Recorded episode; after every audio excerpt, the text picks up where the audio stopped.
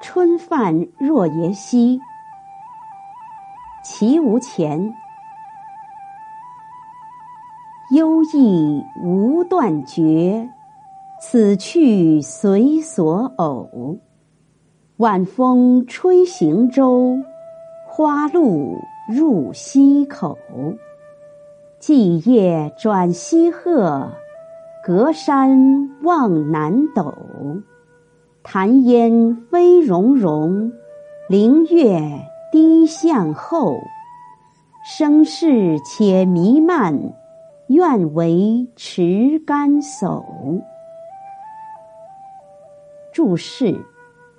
若耶溪，《寰宇记》记载，若耶溪在会稽县东二十八里。偶，即遇的意思，指相遇。祭业，祭，道的意思；祭业，置业的意思。西壑，西边的山谷。南斗。星宿名称，生世，世上人生之事，弥漫，渺茫的意思。译文：归隐之心，长期以来不曾中断。此次泛舟随遇而安，任其自然。阵阵晚风吹着小舟，轻轻荡漾。一路春花洒满了溪口两岸。傍晚时分，船儿转出西山幽谷，隔山望见了南斗明亮的闪光。水潭烟雾升腾，一片白白茫茫。暗树明月往后与船行走逆向。人间世事多么繁复，多么茫然。愿作渔翁持竿，垂钓在此溪边。赏析：这是一首写春夜泛江的诗。这首五言古体诗，大约是诗人归隐后的作品。若耶溪在今浙江绍兴市东南，相传为西施浣纱处，水清如镜。照映众山倒影，窥之如画。诗人在一个春江花月之夜泛舟溪上，自然会滋生出无限优美的情趣。开篇“幽意无断绝句”，以“幽意”二字透露了全诗主旨，即幽居独处，不与世事，放任自适的意趣。这种意趣。支配着诗人的人生，不曾断绝，因此，诗人此次出游只是轻舟荡漾，任其自然，故云“此去随所偶”。诗人在这里流露出一种随遇而安的情绪。以下写泛舟的时间、路线和沿岸景物。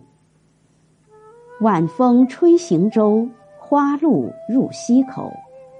习习晚风吹拂着游船，船儿任凭清风吹送，转入春花夹岸的溪口，恍如进了武陵桃源胜境，多么清幽，多么闲适。晚字点明泛舟的时间，花字切合题中的春。看似信笔写来，却又显得用心细致。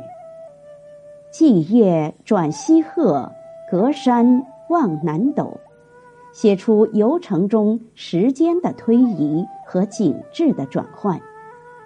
寂夜是到了夜晚，说明泛舟时间之久，正是忧意无断绝的具体写照。西壑。是舟行所至的另一境地。当置身心境、心旷神怡之时，抬头遥望南天斗秀，不觉已经隔山了。潭烟飞溶溶，灵月低向后二句，是用淡墨描绘的如画夜景。潭烟是溪上的水雾，融融是夜月之下雾气腾腾的景状，而着衣妃子把水色的闪耀、雾气的漂流、月光的洒泻都写活了。灵月低向后，照映寂夜的夜深月沉。舟行向前，两岸树木伴着月亮悄悄退向身后。这景色是美的，又是静的。诗人以春江、月夜、花露、扁舟等景物。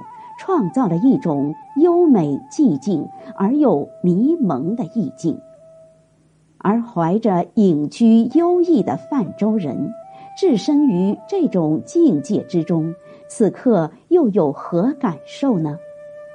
生世且弥漫，愿为持竿叟。人生世事，正如溪水上弥漫无边的烟雾，飘渺迷茫。我愿永做若耶溪边一位持竿而钓的隐者。持竿叟，又应附近地域的严子陵富春江隐居垂钓的故事，表明诗人心迹。末两句抒发感慨，极其自然，由夜景的清雅，更觉世事的喧嚣，便自然的追慕。优异的人生。作者超然出世的思想感情，给若耶溪的景色抹上一层孤凄幽静的色彩。但是，由于作者描写的是一个春江花月之夜，又是怀着追求和满足的心情来描写它，因而这夜景被状写的清幽而不荒寂。有一种不是雕琢的自然美，整首诗也就显得举体清秀、萧素跨俗，体现出一种兴味深长的清幽意境。在写法上，诗人紧扣题目中的一个“泛”字，在曲折回环的扁舟行进中，对不同的景物进行描写，因而。所写的景物虽然寂静，但整体上却有动势，恍惚流动，迷蒙飘渺，呈现出隐约跳动的画面，给人以轻松畅适的感受和美的欣赏。